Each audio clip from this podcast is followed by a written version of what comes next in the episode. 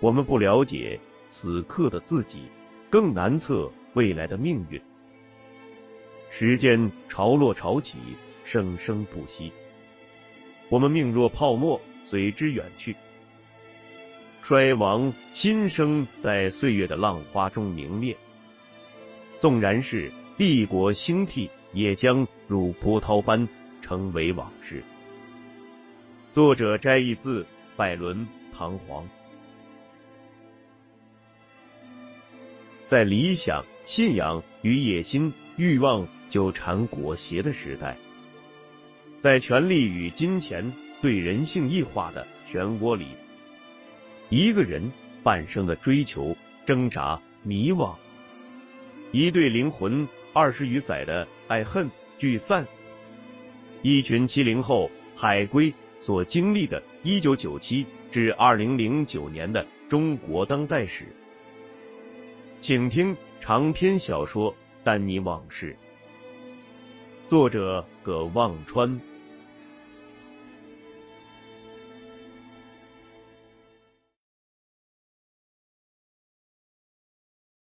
他俩下了地铁，发现有些人提着灯烛、鲜花和果篮，冲着一个方向走。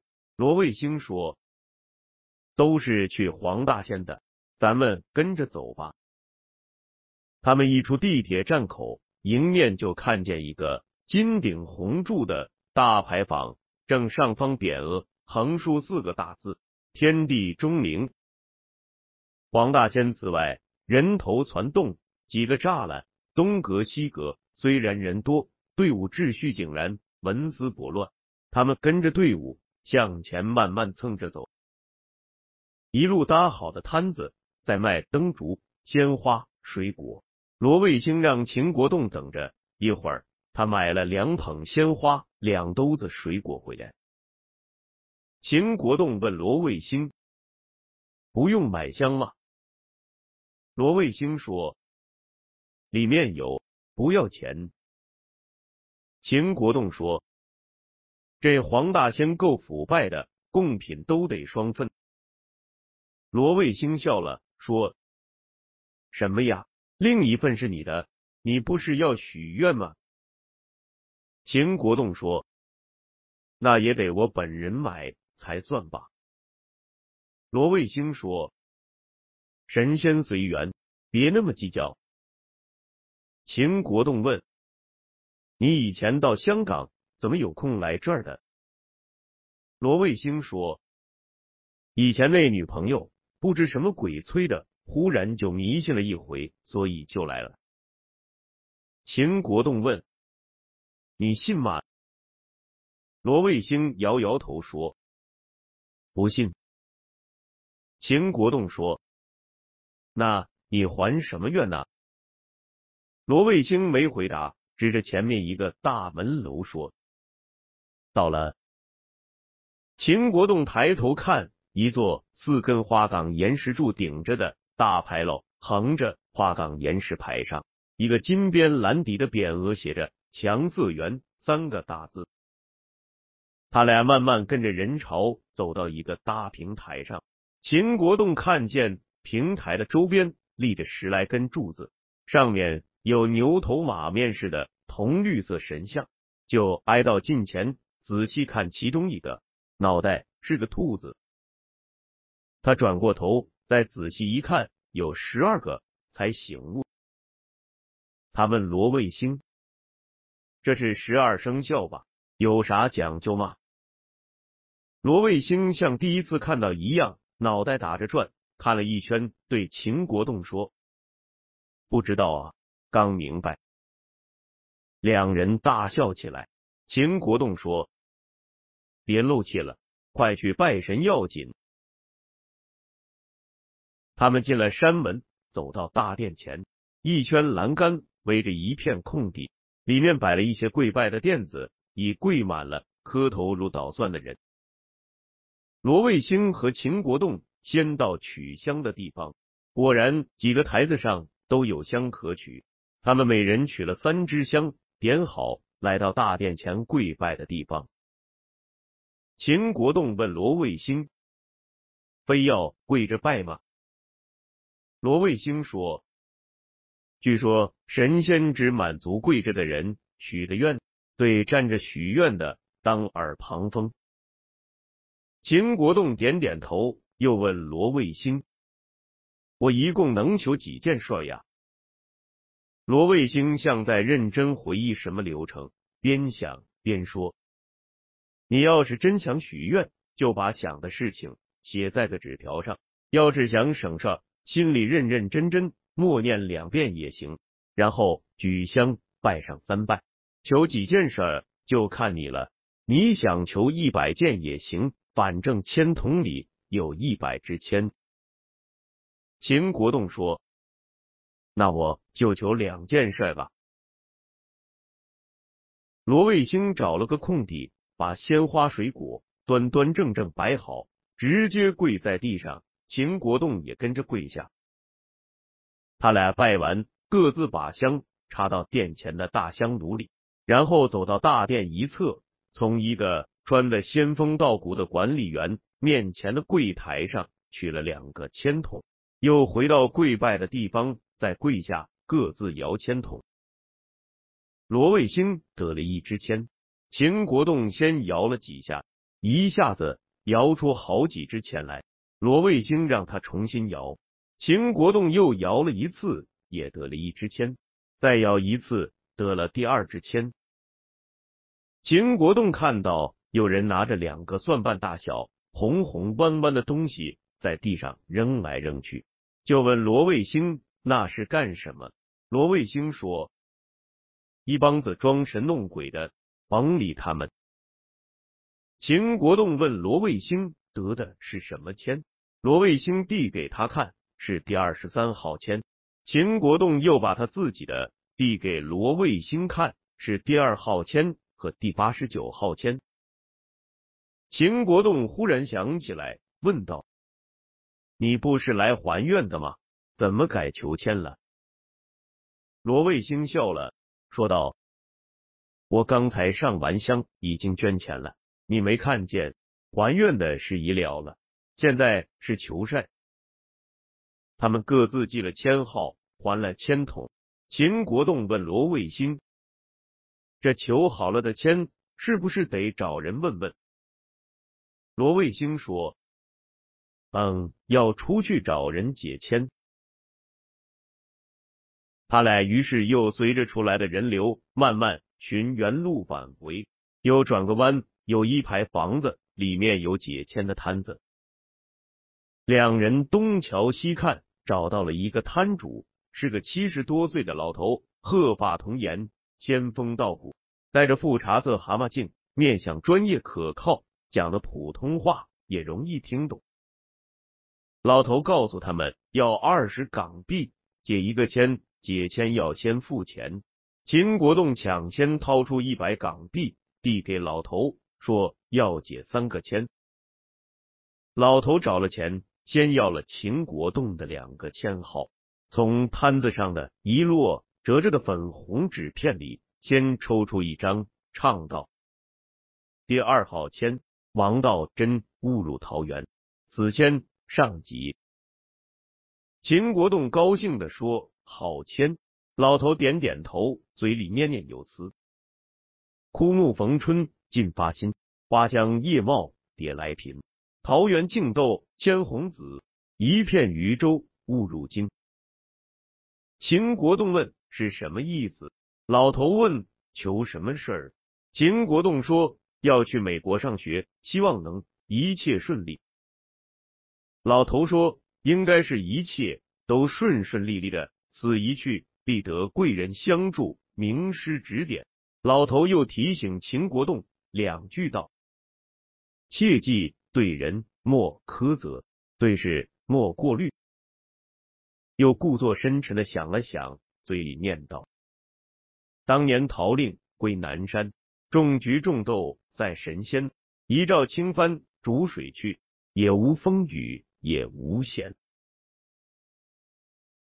秦国栋问老头还有什么？老头不答，又从另外一摞粉红纸片里拿起一张，又唱道。第八十九签是无忌子挂件，老头问秦国栋求什么事儿？秦国栋说是财运。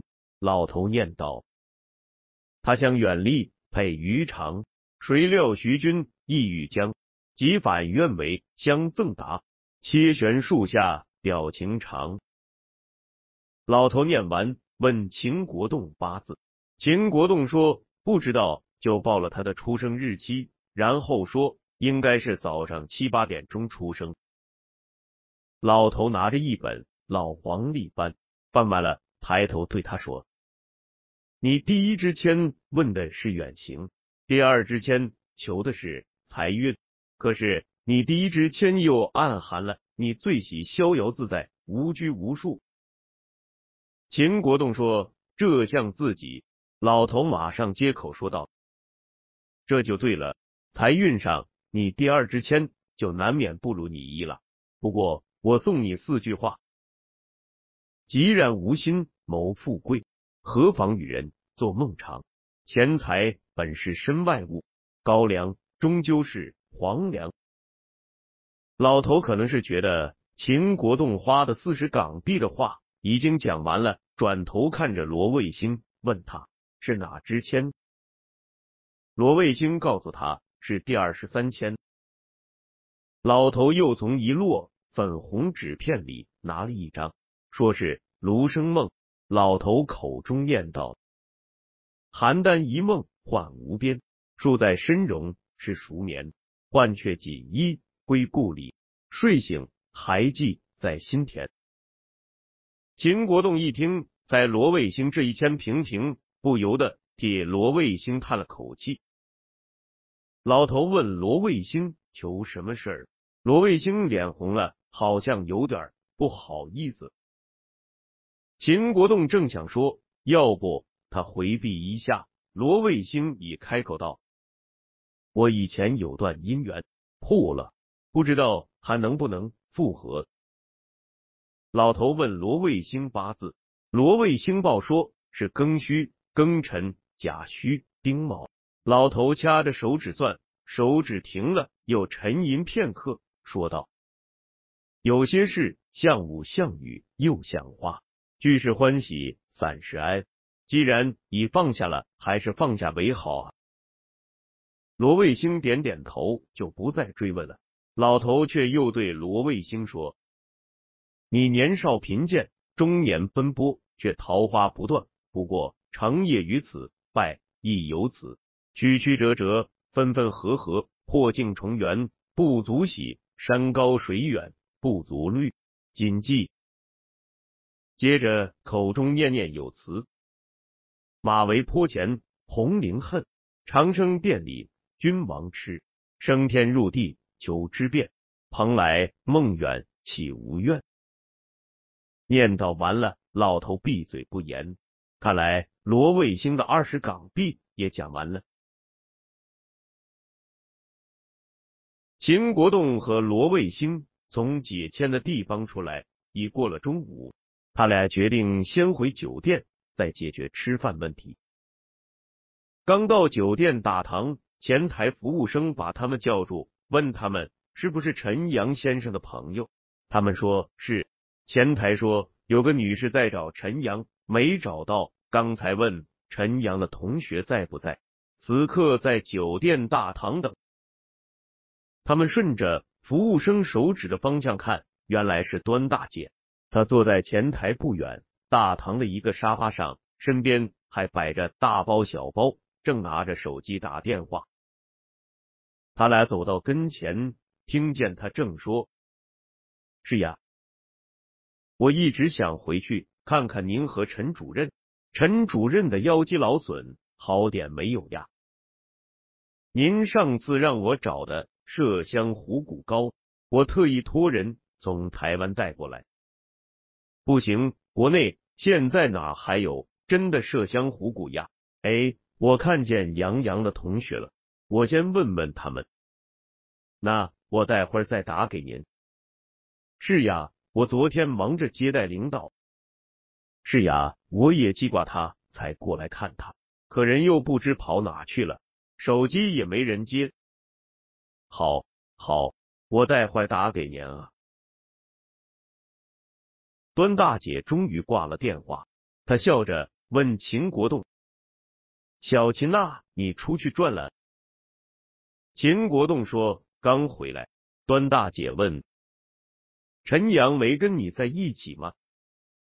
秦国栋说：“没有，我们还以为他跟您一起出去了。”端大姐说：“没有啊。”罗卫星说：“端总别急，陈阳对香港很熟的，我觉得他不会有事儿的。”端大姐只对罗卫星笑了一下，继续对秦国栋说：“我今天特意请了假过来看他。”人还不在，哎，你吃饭没有？秦国栋脑子里转了一下，说刚吃过了。端大姐说，我买了些东西带给陈阳，要不你先帮他收一下。我本来想带他去再买点东西，可他又不在，打手机也没人接，是不是没带电池呀？我还要回去处理点事，就不等他了。秦国栋说：“那就先放他那里。”端大姐说：“那好，你真的吃了饭吗？要不要去买点东西？”秦国栋说：“他真的吃过了。”端大姐不再客气，把东西当着秦国栋的面清点一下。他转身刚要走，忽然又想起什么，又转回身说道：“哎呀！”小秦，你看我差点忘了，我昨天就想问你有没有你爸爸妈妈的电话呀？方不方便给我？我跟他们也有日子没联系了。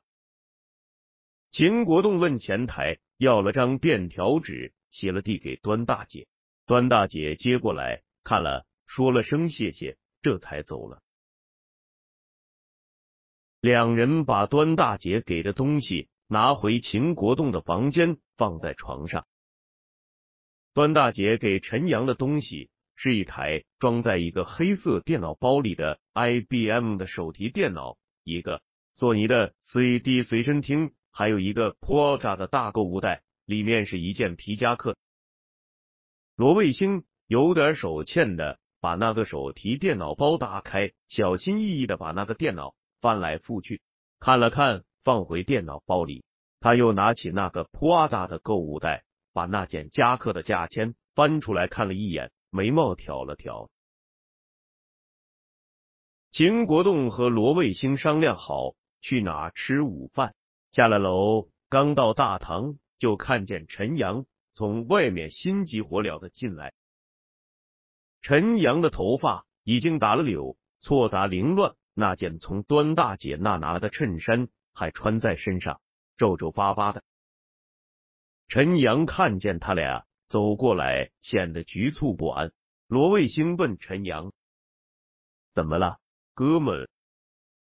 陈阳嘀咕了一句什么，秦国栋没听清楚。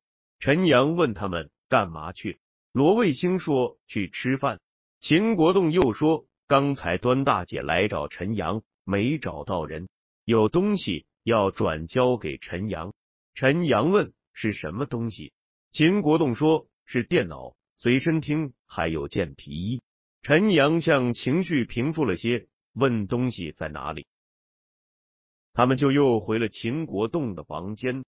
秦国栋把东西交给陈阳，陈阳说他还要出去一趟。秦国栋告诉陈阳，最好给端大姐打个电话。陈阳说他马上就打。拿起东西离开了。秦国栋和罗卫星去港岛吃午饭，又转了一会儿，回到酒店，快六点了。秦国栋提着他买的东西坐电梯到他那个楼层，一出电梯，看见有三个人在敲陈阳房间的门，敲门的声音很冲。他走过来，那三个人停止敲门。盯着他，走廊上打扫房间的服务员推着车从一个房间出来，对那三个人讲广东话，像是问他们找谁。秦国栋提高了警惕，佯装无事，向自己的房间走。他回到房间，就听见电话响，是秦国栋他妈。他妈问他打了几次电话都没人接，去哪儿了？香港怎么样？天气热不热？有没有买什么东西？秦国栋有一搭没一搭的答应着。忽然电话里传来他爸的声音，秦国栋不由自主坐直了，脊背还停了停。他爸问他在香港和什么人在一起，去了哪些地方，不该去的地方坚决不要去。他爸又问他是不是见到一个姓端的女的。秦国栋说是。他爸说要是再见到，对人家要客气有礼貌。秦国栋问什么情况啊？他爸说记住就是了，然后就挂了电话。他放下电话没一会儿，电话铃又响了。他拿起来，是郑婷婷。郑婷婷问：“晚上去干嘛？”秦国栋有点累，没好气的回答他：“想睡觉。”郑婷婷说：“前台告诉他，晚上八点，维多利亚湾有焰火表演，问秦国栋想不想去看。”秦国栋说：“昨晚上不是表演过了吗？今天怎么还有？”郑婷婷说：“昨天是英国人的，今天是咱们的。”秦国栋问：“你跟罗卫星和陈阳说了吗？”郑婷婷不高兴的说：“我跟他们说什么呀？”秦国栋说：“那我跟他们说吧，你去问一问刘石林。”秦国栋挂了电话。打给罗卫星的房间，告诉他维多利亚湾有焰火表演，要不要去看？罗卫星说去。秦国栋说陈阳不知道去不去。罗卫星说他刚给陈阳的房间和手机打电话，没人接。四人在酒店大堂碰头。郑婷婷换了身短打扮，花花绿绿的吊带裙。亮晶晶的高跟凉鞋，手臂挎着个同样亮晶晶的皮包，手上戴着块光闪闪的手表。秦国栋的第一反应是，这些东西都曾栖身在早上给他的那几个购物袋里。罗卫星没穿那身薄西装，而是换了件休闲衬衫，挽着袖子，下面穿着一条薄牛仔裤。刘石林。还是那身西装平平展展，像刚烫过，只不过袖子烫的好像踩扁的纸筒，硬邦邦的。里面穿件白衬衫，仍然打着那条红领带，皮鞋也还是昨天的，上面零星的泥点还在。他们出了门，郑婷婷说往海港城方向走，说着伸手就打车。门口有辆等客的出租车开过来。刘世林殷勤的给郑婷婷打开后座的车门，郑婷婷坐了进去。刘世林又急不可待的跑到另一侧，挨着郑婷婷坐了。秦国栋和罗卫星对视了一眼，跟郑婷婷说：“他俩另打一辆车。”秦国栋和罗卫星又打了辆车，顺着弥敦道向海港城走，开到九龙公园。司机告诉他们前面过不去了，他们下了车，决定穿过九龙公园去海港城。走进九龙公园，两人路都不熟，弯弯绕绕的摸着走，好在四处有灯。走着走着，来到一个圆形的大喷水池，可能是为了庆祝回归。水池四周装饰了彩灯，加上路灯，照得通亮，但水池周边。没多少人。罗卫星忽然拉拉秦国栋的胳膊，说道：“哎，那是不是陈阳？”秦国栋顺着他指的方向看，距离他们二十来步远，围着水池周边的花岗岩座位边站着四个人，其中一个像是陈阳，正和另外三个人讲话，看情形似乎是吵什么事儿。罗卫星先快步走去，秦国栋忙跟上。走近了，听他们说的都是广东话。秦国栋认出来，那三个人是之前在酒店敲陈阳门的人。陈阳看他们走过来，马上闭了嘴。那三个人里，一个又高又瘦的望了秦国栋和罗卫星一眼，伸手指着陈阳，又说了一句广东话，声调沙哑尖利，然后冲另外两个招呼了一下，转身走了。秦国栋见另外两人手里提了一堆很眼熟的东西。他们俩上前拉住陈阳，问怎么回事。陈阳说没事儿，刚碰到几个朋友。陈阳头发还是乱的，眉头锁着，眼神散乱。罗卫星问陈阳吃饭没有，陈阳没回答。秦国栋说，刚才那仨人下午我在酒店见过，好像在找你。罗卫星又问陈阳，老实说，是不是出了什么事儿？陈阳说：“没事。”陈阳还没吃晚饭，问秦国栋他们吃饭了没有。秦国栋跟着罗卫星下午在港岛桥底拉蟹，塞了一肚子辣蟹和皮皮虾，一点都不饿。罗卫星却说他又有点饿，可以陪陈阳去再吃点。